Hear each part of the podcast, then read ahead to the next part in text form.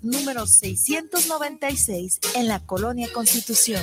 Nuestra línea telefónica está a tus órdenes 9627-4131. Búscanos en Facebook STELLA-Boutique. Estela-Boutique. guanatosfm.net los comentarios vertidos en este medio de comunicación son de exclusiva responsabilidad de quienes las emiten y no representan necesariamente el pensamiento ni la línea de guanatosfm.net.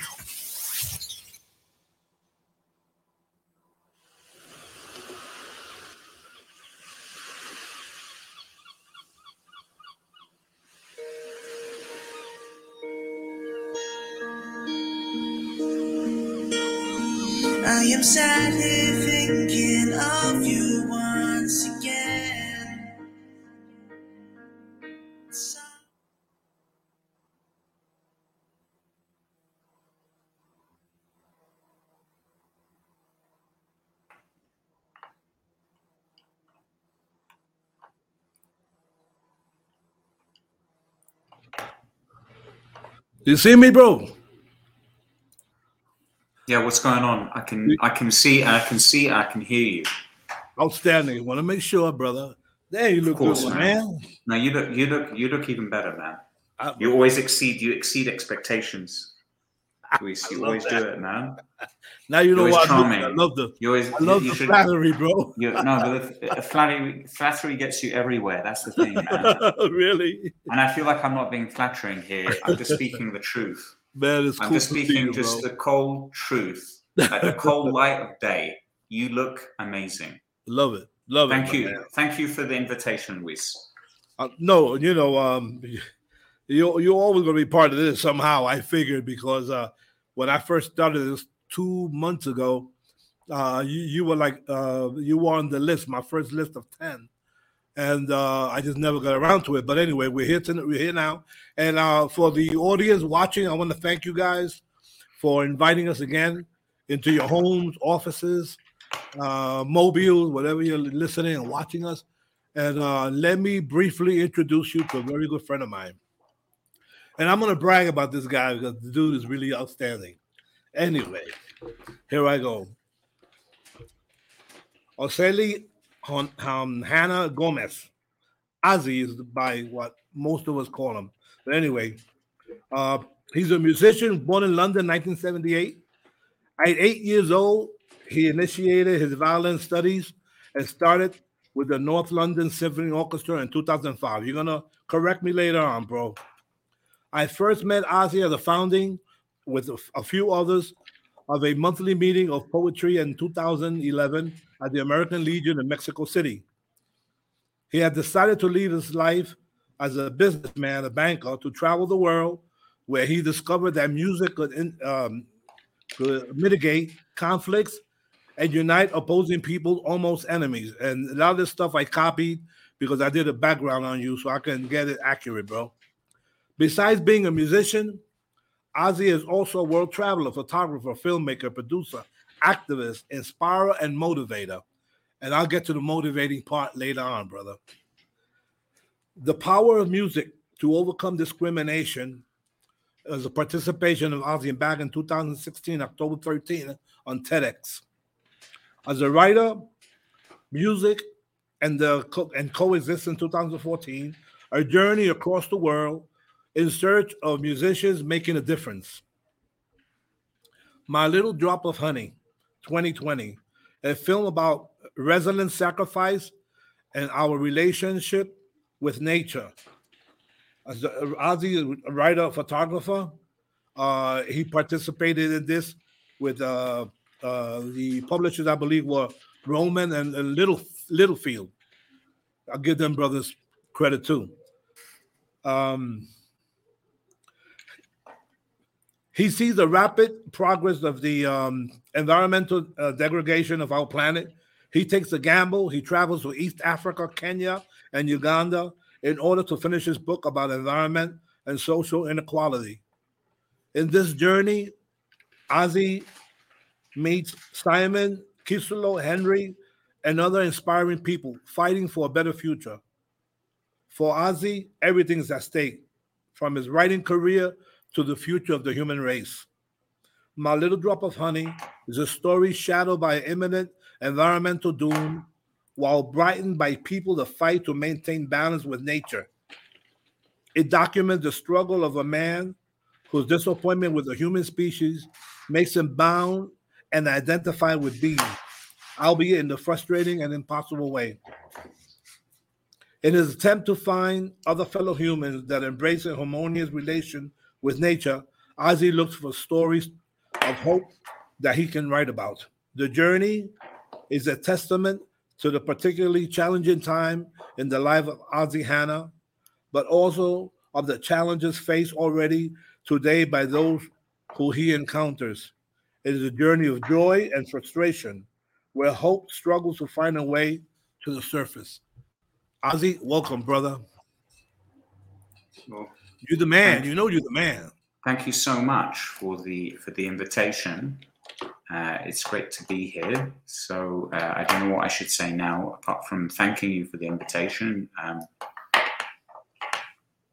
No, no, no, you're welcome, brother. Um, uh, I, you, you, you were the guy who, uh, like when I said motivation comes later, you, you were that guy that, um, whenever we were in poetry night, and you read some of my short stories, bro, you were laughing so hard that sometimes you couldn't complete the story, and the people wanted to know, what are you laughing about? What is so funny? And when you finally got through it, of course they understood, but because of that, uh, with your encouragement, um, I was able to piece together, in addition to poems, to piece together a couple of uh, short stories.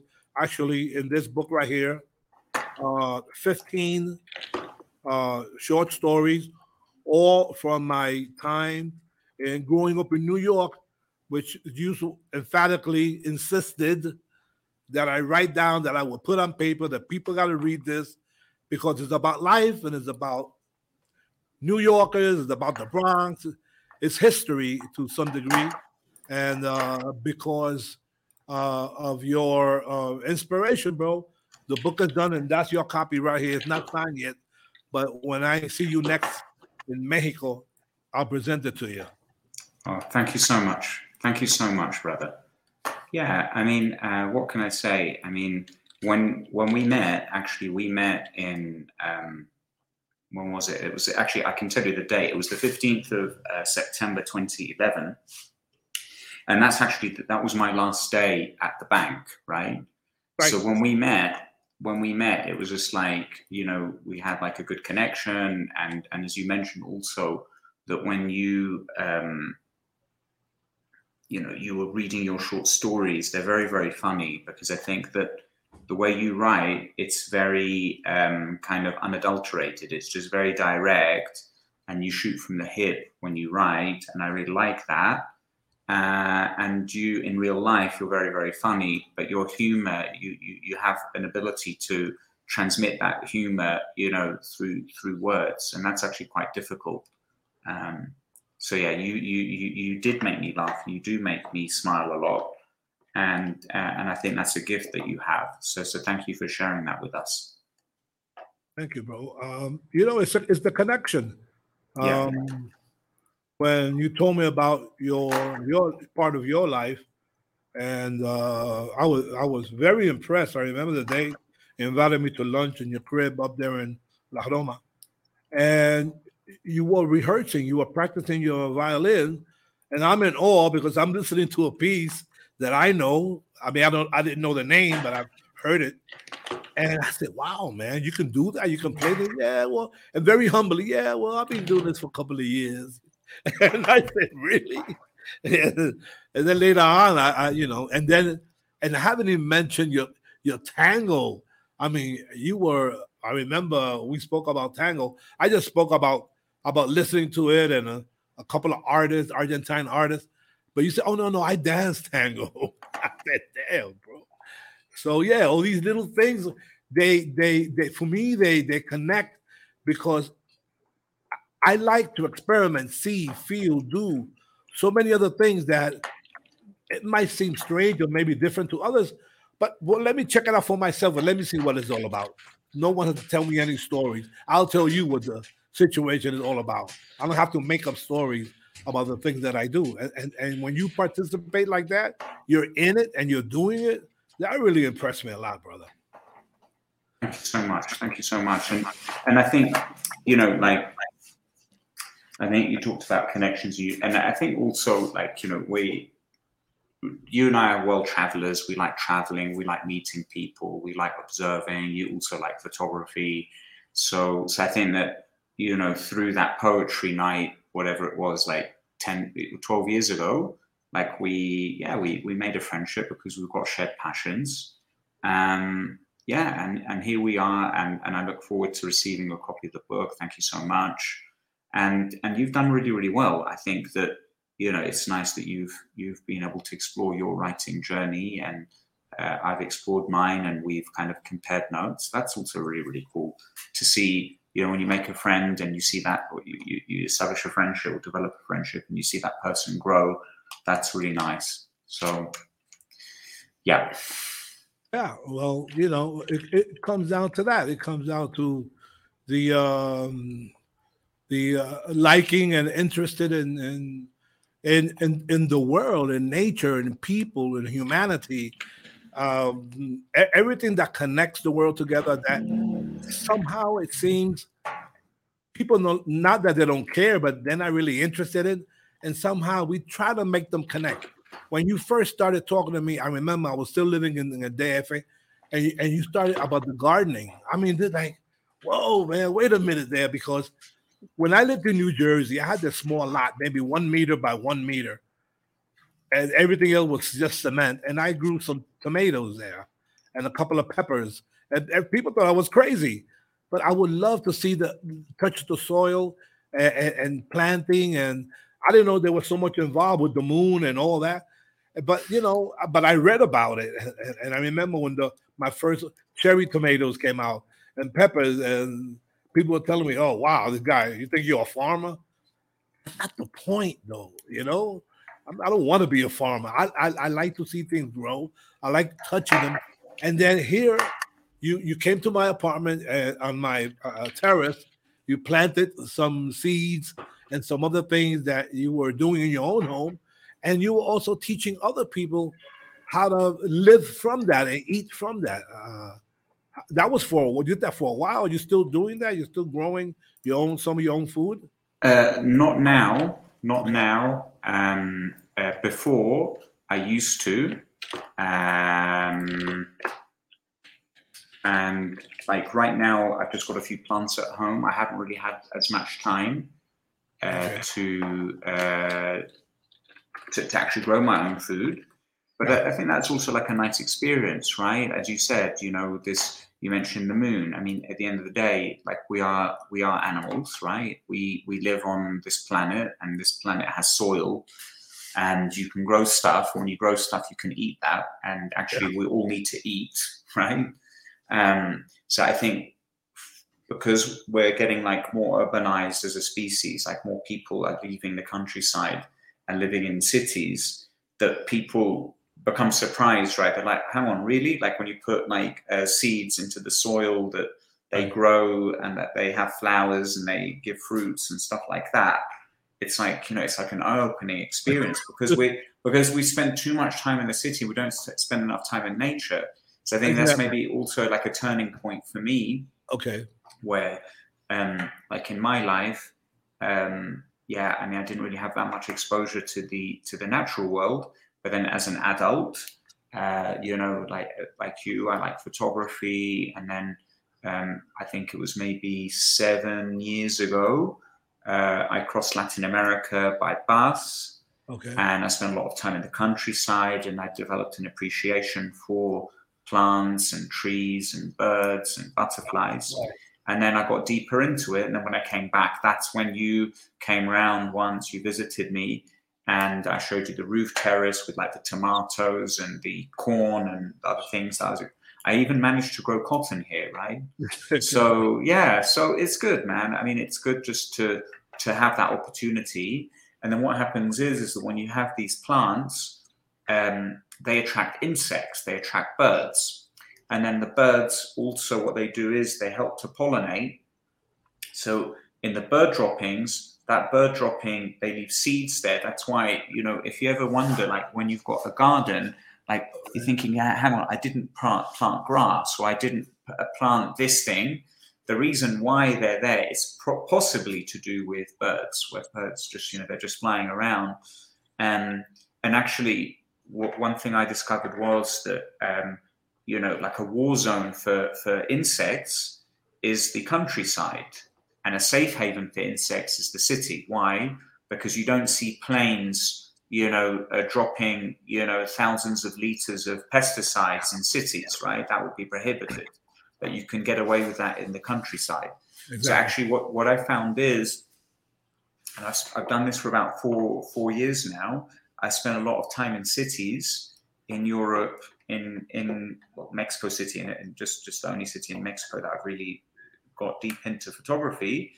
Um, there's lots of insects here, right? Like in Mexico City, there's I've taken photos of bats, I've taken photos of hummingbirds, of dozen, dozens of butterflies, right? And I'm not using the word uh, dozens just figuratively, actually, dozens of species of butterflies here in one of the most polluted cities in the world. So you kind of say to yourself, well, that's that's surprising. Like how how is this possible? Because nature is resilient, right? And we're lucky here in Mexico City that it's got, it's got a stable climate. Unfortunately, this, the, the story isn't the same if you look at the bees in um, in in Berlin, right? Like it's more than 40 degrees Celsius in Berlin, Okay, and they are really really struggling. So I spent I was at this water fountain. I was taking photos of bees, and people were wondering like why why was I taking photos of these bees? Actually, some of the bees that I was taking photos of in in, in Berlin back in 2019 and 2020 and 2021 when I was living there, some of these bees will probably be extinct in the next Wow. 20, 30 years because of climate change, right? And I think all of us have felt this, right? So it's like, oh, it's really hot today. Like I don't, I don't remember it being so hot in Mexico City, or I don't remember it being so hot in New York. I don't remember it being so hot in London or Berlin, right? So I think people are saying the same things, and we're starting, starting to realize that there's something called global warming happening, right? Okay. And then in parallel to that global warming, we've got a lot of deforestation. We've, we're, we're getting the habitats of these insects are being annihilated, right? So you've got all these processes happening in parallel, and they're happening so fast that, that if we look at possibilities and probabilities, Right. the probabilities are that we're going to have um, more extinction happening. And actually, this process is called the sixth extinction, right? The Wow. sixth mass extinction, right? So uh, we can talk about another extinction that happened was uh, when the dinosaurs got wiped out, right? There's a something called the Alvarez hypothesis that you know a, a meteorite uh, struck uh, the Yucatan Peninsula in Mexico near Cancun, basically, and it was just like beyond beyond nuclear bombs. It was just like the next level of of, of, of energy that was released caused fires and it changed the atmosphere and um, and changed the, the, the, conditions and that's how dinosaurs got wiped out that was the 5th Mhm. extinction so one of the questions now is is is this sixth extinction where we're actually eliminating all of these insects who's going to come and save us it's not going to be um, an investment bank that's going to save us Yeah. right so um, there's, there's there's this interview with Kanye West where he says, "I'm going to buy the earth." He he thinks that he can buy the earth, and he said that if he had the power, he'd make the clever people make mechanical bees. Well, actually, right now, it's not possible to make mechanical bees. We don't. I don't think that we've got enough uh, know-how to do it. Maybe with 20 or 30 years of development Right. engineering, we can maybe maybe get an approximation of a honeybee. But what we definitely can't do is we can't we can't create twenty thousand species of bees in the next Exactly. in the next twenty years. That that's just absolutely beyond the, the, the capacity of humankind. So you know when you've got all this talk about Elon Musk, you know they, they've got this space race. They want to go to Mars. They want to colonize Mars. To me, the question is, is like why do we want to do that when we're trashing the Earth? We don't even have an inventory of all the, the, the insects on, on, on, planet Earth. So to give you an example, Yeah. The, a paper was published just a few days ago. They discovered seven new species of bees on the Yucatan Peninsula. That's that's big news, right? So we're finding new species. But what we don't know is, is for the species that are being wiped out that we haven't documented yet, if you haven't documented something, something's been eliminated, you never knew that you lost it. So we're in a very strange position now. So what I do on on the weekends and my free time, I try to document as much as I can. I enjoy it, so I'm not, you know, I'm not just hysterically just running around. And Yeah, just- yeah, definitely. you know so i'm doing it in a very calm kind of Cool. like conscious way um so so far i've like in the last couple of years i've, I've documented as i said you know dozens of species of, of butterfly of bees and there's bees of all different shapes and sizes so so yeah so that that keeps me busy i enjoy it but it's actually yeah kind of a little bit scary when when i think about what's going on That's a lot going on, brother. It's good to hear about the new species, though, because um, prior to that, all I heard was elimination or extinction. It's good to know to hear that uh, that there is some kind of progress, uh, if you want to call it progress, change, and uh, we're um, somehow now more conscious of it.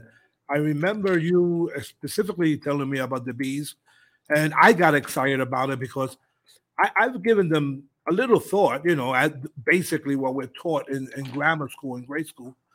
But then you went into a, a deeper uh, conversation uh, aside from the pollination, and I found it fascinating.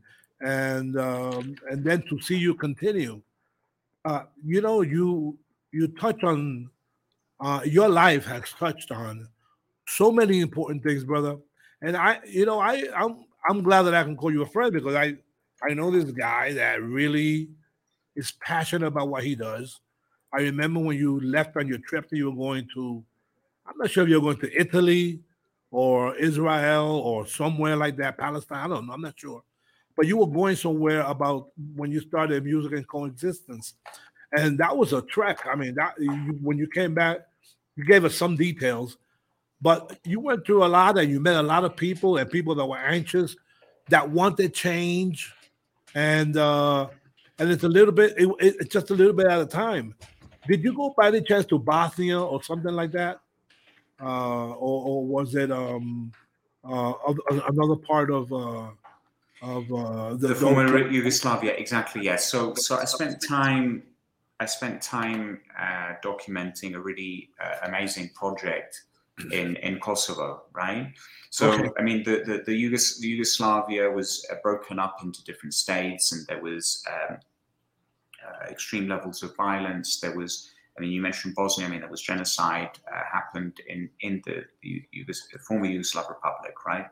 Um, without getting too much into the historical aspects, just to say that today there's still problems, right? So there's still tensions yes uh, in Kosovo, right, which is one part of the former Yugoslav Republic. And, and one of the problems is is that you've got these uh, one group of people are Kosovars, that they're, they're ethnic Albanians and they're, they're, they're predominantly Muslim, and then you've got the other group which are uh, Serbs, right, and they're, they're Orthodox uh, Christian, uh, Serb Orthodox, so they're Christians basically, right. Um, so you've got uh, different languages, you've got different uh, Right. religions, but there was a time when there was a level of coexistence. So that what you make, what you refer to me, you know, going on this travels like you know nearly ten years ago. Actually, it was ten. Actually, it was more than ten years ago because I started the trip in 2012, right? So that trip started in 2012 and it finished in 2020, uh, 2014. So it was actually like three years of my life I spent like documenting, filming, pho- photographing, interviewing, reading, basically getting myself immersed into the subject of, you know, like how how can music bring people together in conflict and post-conflict situations. So, um, so for me, it's like it's it's it's it's nice to know that there are people who are trying to overcome societal differences through music and they're trying to find solutions uh, rather than resorting to violence or leaving their country. In some cases, people had to leave their country. People that I interviewed, uh, because the situation was just, you know, it was just too difficult for them to to to, to manage. But in spite of that, they still tried, right? And I think that, you know, if you if you if if one thinks about like the process and the end result, right? Like we can look at the end result, but the process was probably more important than the end result. Like what did they learn through it? How did they grow, right? Uh, and in many cases that where, where, where I was documenting violence, the situation actually has got worse, right? Or Wow. the poverty has got worse. The, just the macro situation has got worse. But in many cases, people are still trying. They're, they're still finding a way to navigate through those, um, you know, those those troubled waters. So that also talks about, I think, uh, the resilience of the human spirit, the capacity of the human spirit. So I think those are the things that keep me motivated, that make me want to wake up in the morning and want to continue, uh, you know, documenting, writing, and talking about. Yeah, well, these are these are um, these are matters. To me, they're they've always been a great concern, but I've never dared, really, to tell you the truth, to uh, even while I live on my own, to travel to an area and and and do what you did because I don't know I don't know what to call it. I mean, I, I think I think it's brave of you uh, because I've been to troubled parts. I was in Lebanon during the Civil War. I visited Lebanon. I've been to uh, Mali um, and and to Sierra Leone. Are a lot of problems there, but I went I went for a period of three four days, max five. But you actually lived among them. Uh, you had people that you spoke to, and I, I think uh, you took that. For me, you took a risk, but it's like you couldn't help yourself anyway. You just couldn't sit around twiddling your thumbs and saying, "Oh, gee, how how awful." And uh, I, I think it was very brave of you to document it, publish that information. Uh, thank you for your copy. I appreciate that also, and and and to let other people know because the thing is, Oz, um, maybe I don't know, maybe you maybe with your contacts maybe I don't know, 200 people, 400 people, I'm not sure what amount, uh, were were moved by that. And but it's it's a whole lot more than had you not done it. You know, and that oh, and and and, and the, the amazing thing is that since you share that with me, I was able to share that with others. And it's a little chain reaction to say. And, and I commend you for that, brother. Thank you, thank you, Luis. And you know, I think in the end, you you you you used an important word there, which was risk, right? And I think risk in the end is, is always relative. And you know, if I compare the risk that I took to to document that, is actually pales in comparison to the risk that, that these musicians were taking every day to to perform with the enemy, to or their, what what is perceived as an enemy. Um, the risk, just just the stress, right? Like, so I think then, and I think the other thing you talked about was, you know, um, having no regrets, right? And I think Exactly. that the only regret would have been for me not to have done it. Exactly. Um, so yeah, I mean, but also I'm mindful that this is just like it's kind of like just more of a, a desire and a wish to want to live in a better world and trying to make a, a small contribution to that in the way that I think I can, right? agree. The- the- and it goes back to this kind of the process goal kind of uh, uh, metaphor where you know it's like um, or reference rather just to say that the process right so you know i learned a lot i made friends you know uh, you know when i Plenty, was I'm sure. traveling around you know um, and i spent you know in some places i spent a few months in other places maybe a couple of weeks um, sometimes less but but in the end i think having that let's say that transverse view and just trying to you know just trying to see what are the similarities between uh, someone in the middle east and someone in latin america or someone in the in, in southeast asia like what what is the com- what, what is the commonality? And i think that um, i think that whilst the intensity can change i think that the problem generally is the same right? And it's divisions and it's hate and it's rhetoric.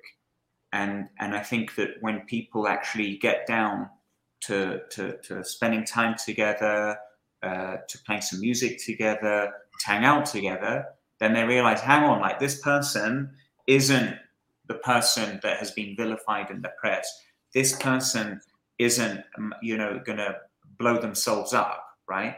this person because they're brown and they have a beard isn't uh, doesn't have fundamentalist views that want to Right. whatever like all these tropes right because you've got to remember right that there's and I think a really extreme example of this is, is fake news, right? People are being delivered with a tsunami of data or perceived data, and they're making decisions based on that. Now, if that data is actually wrong or is really biased, it can actually influence us, right? So, um, and you know, we, we've seen what happened with the elections in, in the UK and other places where there's been interventions there. So we have to be careful how how information is spread. So in a way, there, there, there's something, and I think the reason why I like I like writing books specifically rather than articles. Articles can come and go, but when a when a book is published, there's something uh, timeless about that book, right? So in a way, it's it's a way for me to um, transmit ideas. It's a vehicle, but then also, you know, when I'm when I'm not here, right, that, that these those ideas that were documented, and also just a snapshot of time, right? Like I think with nonfiction, I think with fiction we can explore ideas and we can create these, you know, parallel worlds and um, unless we're talking about like social realism where or historical fiction, but I think with nonfiction, what I try to do in nonfiction or narrative nonfiction is to document stuff, to tell stories that haven't been told. Exactly. So, so having that book, and um, you know, if one person, if just one person reads it, and it somehow uh, changes their point of view, or, or enlightens them, or inspires them in some way, in a positive way, then then I would say mission complete, right? So, um, yeah, It was it was well worth it then. yeah, Uh, absolutely, yeah, yeah you you um you you leave uh you left um uh, a legacy a uh, actually an inheritance for many others because others will pick up that book and read it. And at times when we publish a book since they're not really what we believe to be bestsellers they they they go to the intended public to the intended person that that that is is curious enough to read it and then says you know this it took it took a lot of work a lot of research a lot of boldness to go there document this read it and then come up with an opinion that perhaps they would have never thought of because you you physically were there and you were experiencing this. Um i i, I remember um you told me i think you went to uganda. Was it uganda you went also? And Yeah. um, and, and you told me about that experience and i loved it because i my few times that i went to africa I, I just connected so rapidly with the people.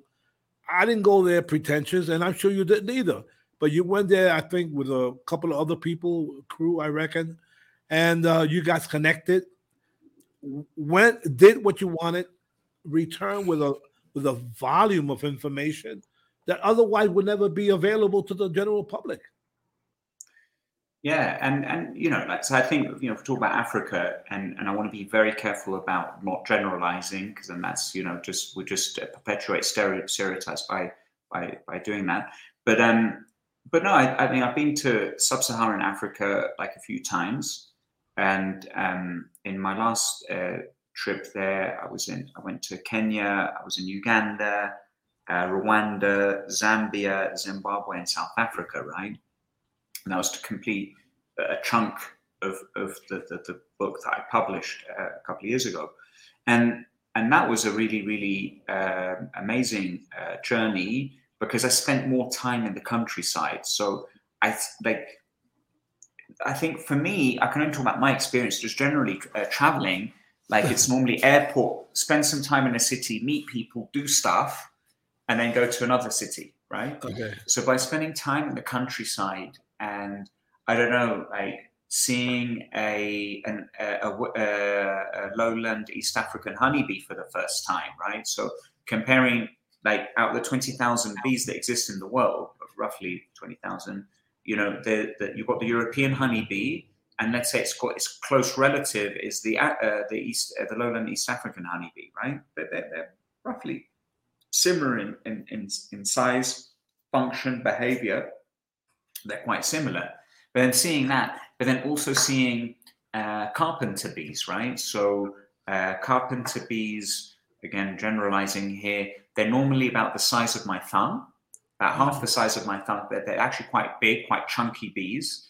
Wow. Um, uh, the, the let's say the common one of the more common uh, types of uh, carpenter bee in Europe is uh, Xylocopa uh, violacea. So that's like the like the, the European uh, like a black colored uh, carpenter bee. But then there's like siblings or, or uh, cousins in Africa, right? So the ones in Africa, the one that the ones that I saw in Africa had like yellow bands on their back, right, or white bands on their back. But like visually, they look very very similar. But then there's variations. So when we talk about these variations, and we talk about like let's say this kind of famous word, you know, biodiversity, right? So you'll find that a lot of these bees will have a, a, special relationship with certain flowers, right? So there's certain local flowers in in Africa or in Mexico okay. or in Brazil, and that they have this um, the, this special relationship. And here in Mexico, I've seen another variant of the car- carpenter wow. bee, right? I've seen a couple of variants, right? So they look similar, but they're kind of a little bit different. You say to yourself, well, you know, this is millions of years of evolution here, right? So, and and, and there, and, and there's a website called iNaturalist.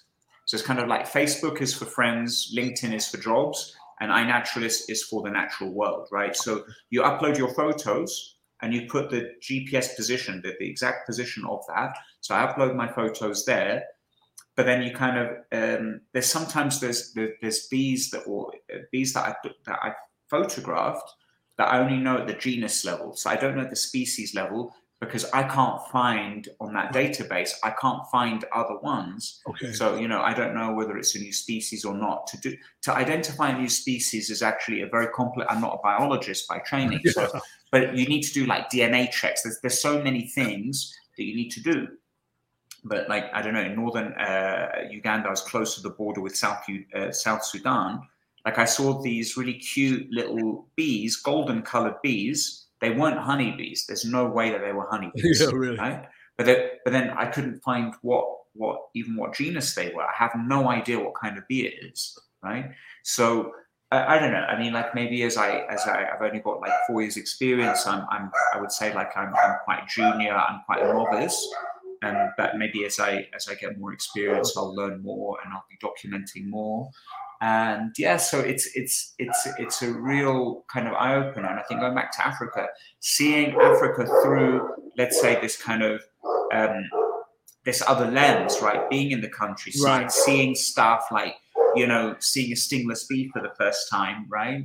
Um, that was pretty amazing. Like these tiny they're they're a little bit bigger than ants but they're bees right? So seeing all this that diversity and just thinking how rich and beautiful the world is, um, is, is, is, is a real privilege, right? Because not, not everyone has the opportunity to do it, but I get to do it. So, so I'm very, very aware of that. Well, we're very much um, used to seeing one or two species, or we've been exposed to just a few species. So we just take it for granted that most of them all look the same or similar. And uh, my question is, um, so whether they're honeybees or not, they're they're still instrumental in the pollination. Am I right? Okay, yeah, I would say in most cases, yes, that they're instrumental. Some are some are, let's say, more instrumental than others. But again, um, so so for instance, let's just take a simple example, right?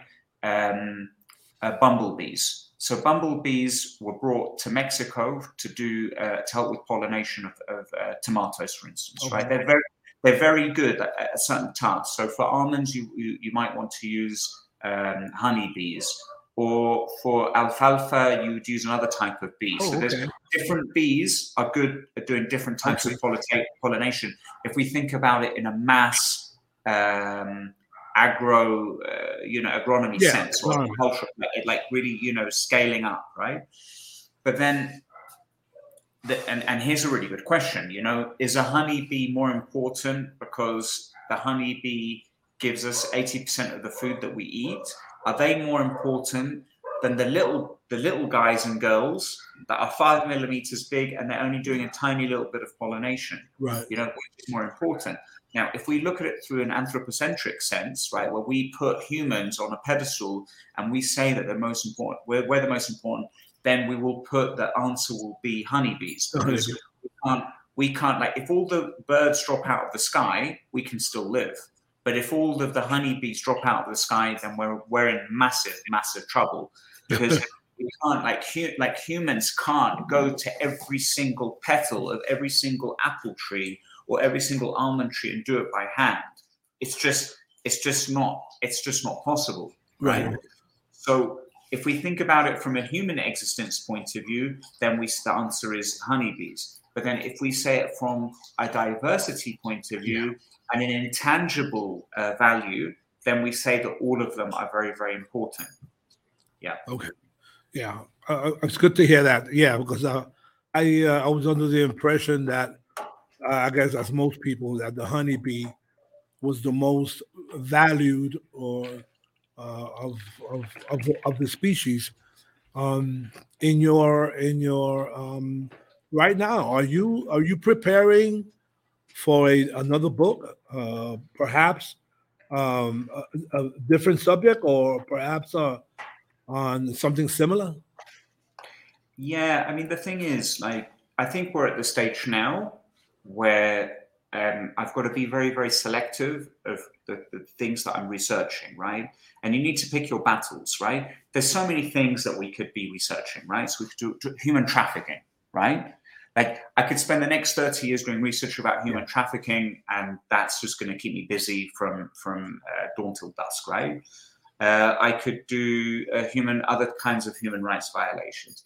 But I think to me, it, I'm, I'm kind of focusing on just two things. One is the environment, and another is a specific part of uh, human rights, which probably won't get won't have too much time to get into. Right, right. But the, I mean, what I'm working on right now, I've just finished a documentary about uh, butterflies, about a guy that um, loves butterflies. So I'm working on that. Uh, we're in post production right now, so that's really, really good fun. Um, there's another project, and I don't like talking too in too much detail about projects that are in progress because then it's kind of like giving the game plan away, right? But basically, it's about like the like my main focus. I think is going to be mainly focused on biodiversity, right, and the importance of biodiversity. But I'll probably do, let's say, short films to do with human rights, right? So it, it, the thing is, like, there's a word in Spanish, campechano, right? Like, just mixing it up. The problem with books is it's so time, it- it's so time resource intensive, right? You know, my last book took six years to prepare, right? Like six years. You just think Wow, it's only like 300 pages long, right? So do I like right now? I don't have the time. I don't have six Yeah, years where I can just put my life on hold. You know, research for six years to publish another book. That's just not. It's just not viable. I'm also getting older now, so so I'm thinking about uh, let, let's say kind of creative ways to get the message out there. Okay. But I'm also very mindful of the following: that it doesn't matter what what I write or how well it's written. I honestly don't think I'm going to make much of an impact, and that's really really frustrating. Um, I have the realization, or the I'm cognizant that um, this sixth extinction is happening on a scale that most people can't comprehend. I'll, I'll give you an example. So what we can comprehend. So if I ask you, imagine five bottles of Coca-Cola in your fridge, you can imagine five. If I tell you, imagine 100 Coca-Colas in your fridge, you can imagine 100. But if I ask you to imagine, you know, 1.3 trillion bottles of Coca-Cola, I mean, like it- it's just difficult to we, we we we we can't comprehend it. And I think where where we are right now, we're, we're- reaching like a tipping point. So I'll I'll use this analogy, right? So imagine that you're walking along a frozen lake, right? And you can hear the cracks, right? And you start to see the cracks. I think that where we are right now, the mo- we're at the moment where actually our foot is going to just going to crash through, Right through. right? And and I don't want to become sound alarmist, right? Because I, I wouldn't want to do that. But I think it's just to be objective, right? Like you when you look at the data, so you can just, uh, I don't know if the EPA still has this data available, but certainly the NASA, NASA still has the data available and it's freely available. Anyone can just, you know, if you've got 10 minutes, you can research this quite easily. If you look at 800,000 years of temperature data and you just see the spike right now, and you see how much extraction is happening, it's, it's, it's just mind blowing. It, it, It's also irreversible, right? It's, I mean, eh, yes and no, and I'll tell you. Okay. I'll tell you why why I think it's not irreversible. Right? There's something called geoengineering, right? So you've got um, a bunch of academics in Oxford, in in Germany, in the US, and these are top academics. And what they're saying is, their their hypothesis is is that we'll let the temperature break. Like right now we're like 1.3 degrees. When it breaks 1.5 that's when we think that this is just going to blow up right? They're saying by the time it hits 2 or 3 degrees and that's average temperature so we need to be very very clear on this. If it's average temperature that means there's going to be days like in in california like the wildfires there's going to be days Right. it's going to be 50 55 degrees right what they're saying is once we hit 2 or 3 degrees that public opinion will accept geoengineering. And what geoengineering is, it's it's wacky science. Like it's really crazy science. It's like science fiction that they'll try and use really aggressive ways to reduce the temperature. We c- getting rid of uh, carbon dioxide is very complicated. Right? Yeah, definitely. We don't we don't have the we probably don't have time to, to explain it in this in this forum today. But you, you don't just have a machine like a fan that just sucks carbon Exactly. dioxide out the atmosphere. That's that's just not. We are really light years away from from that being a possibility. So what they're talking about is is something called one idea is solar dimming. So you would need ten thousand flights. uh, You'd have planes going really high into, up into the atmosphere. They will eject as, as sulfur dioxide particles. That will change the uh, light that comes hits the earth and will make the earth cooler. oh, There's a side effect of that because if you've got sulfur dioxide and water, you make sulfuric acid.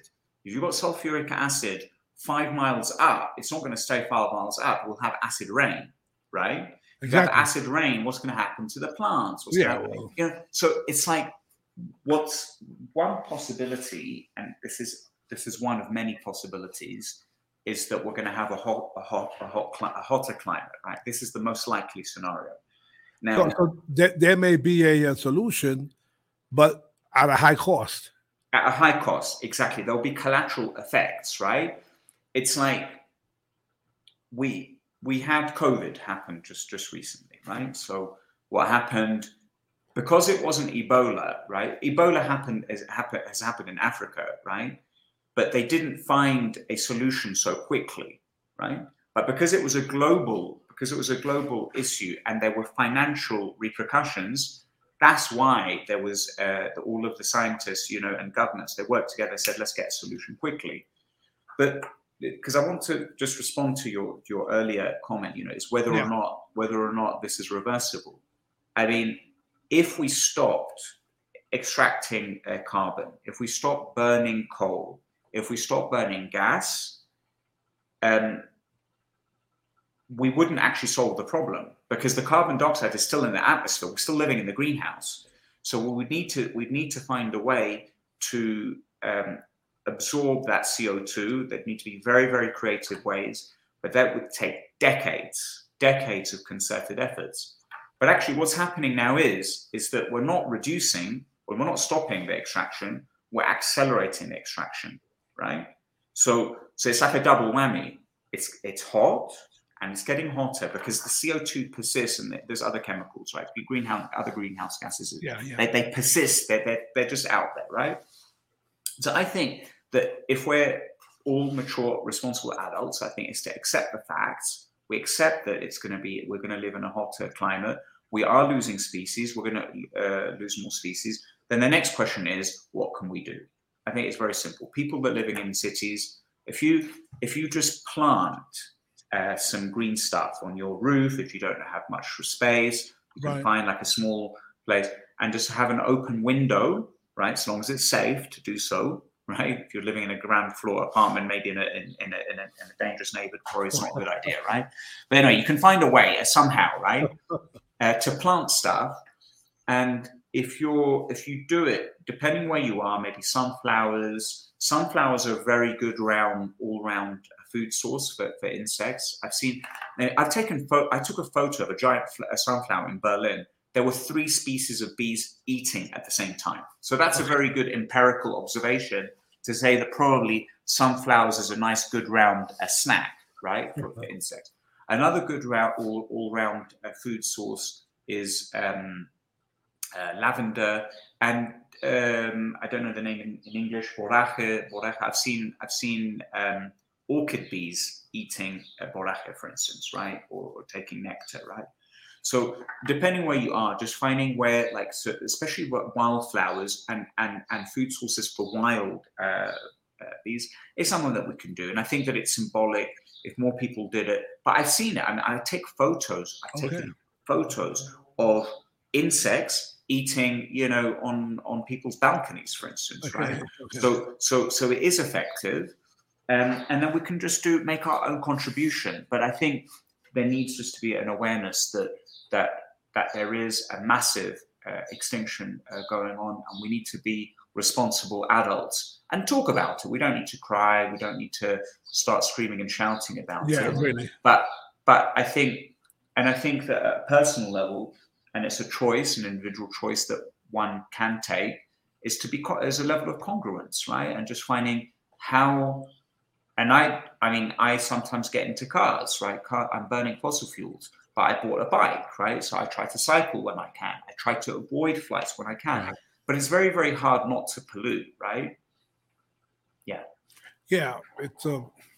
It it it it it, it seems as if um, unless more more of us a conscious of um, how to help, or rather how to save the environment, um, uh, it's it's going to be a, a difficult task.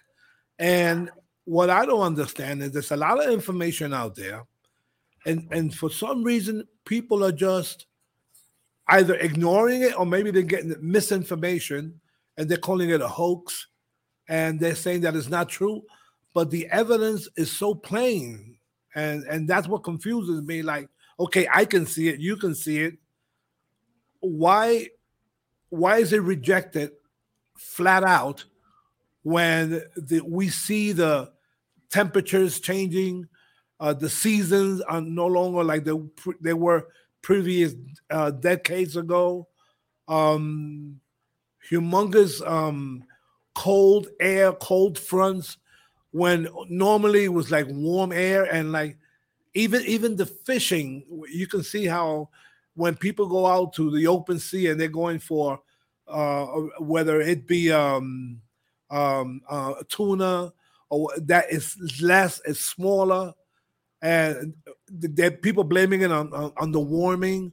If if a fish is in a it's in an environment where they used to where it used to be cold, they, and it gets warm, they move to colder grounds or areas, and yet all that is evident in addition to many more of the things that are available, and it doesn't strike it doesn't strike a chord with many with many people. It, it and I'm not going to say it's ignorance. I'm going to say it's attitude or or I, I don't know. I don't even know what to call it. But it really is sad though, man, because this is such a beautiful planet, bro. Um it, it's sad that people don't take it seriously enough. And I'm not saying they gotta be out like you're saying, shouting and protesting. Gee, be conscious of what's going on and I don't know, teach your children. Uh, there- there's a lot of material, obviously, but still they seem to um, they, they just seem to ignore it totally. Um, so, You, you're bro, our, our our period is uh, is uh, is terminating. Our time. Uh, um, hopefully, I can get you back on on a on another segment. Um, I appreciate the fact that you that you came on.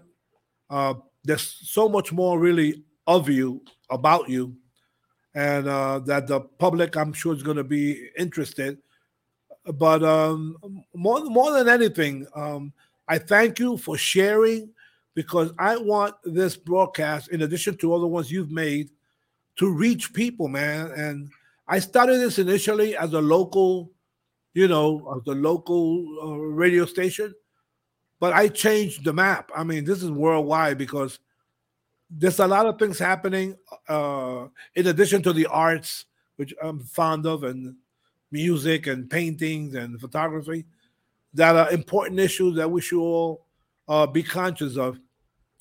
You come on here with your experiences, brother. And is there a, a, place that people can reach out to you? Uh, uh, could they get you on, on, on Facebook alone? Yeah, I mean, I've got a um, like an author page on Facebook, uh, Oseli Hannah, uh, also Instagram. Some people contact me through Instagram, so I'm reachable. And thank you so much for the opportunity and all the people that have tuned in either through Facebook or directly through uh, the uh, radio's website. Uh, thank you for, for, for, for, your time, for listening. And, you know, just, just one thing, you know, um, I think it's always good to debate things. And if you read my book and you don't like it, I think that's also good to debate it and to, to, to, to question some of the things that I say. That, that's also good. And to discuss it with other people, I think is better. Um, so yes, just thank you, Luis, for the invitation and for the uh, for the listeners and viewers for their time. Okay, thank you very much, bro. Uh, um, I'll be going, I think, in a couple of weeks uh, back to um, Mexico City. Uh, I'm going to make it a point and, and it out to you so I can give you a copy of this book because the short stories here, you read them all on Poetry Night. And I want to make sure that you get your copy, uh, like you give me your copies. And I want to thank you again from the bottom of my heart, bro. You're an amazing person. And Ozzy, stay cool, man. Stay cool. Thank you. It's an honor. It's an honor. Thank you so much, Luis, for the for the warmth, the generosity of spirit, uh, for the book that uh, that that that, that you're, you're you're you're earmarking for me, and and I love those stories. So so thank you for everything, and and uh, we'll see each other very soon in Mexico City. Okay. Okay. Thank you All very much. Thank you. Take care, bro.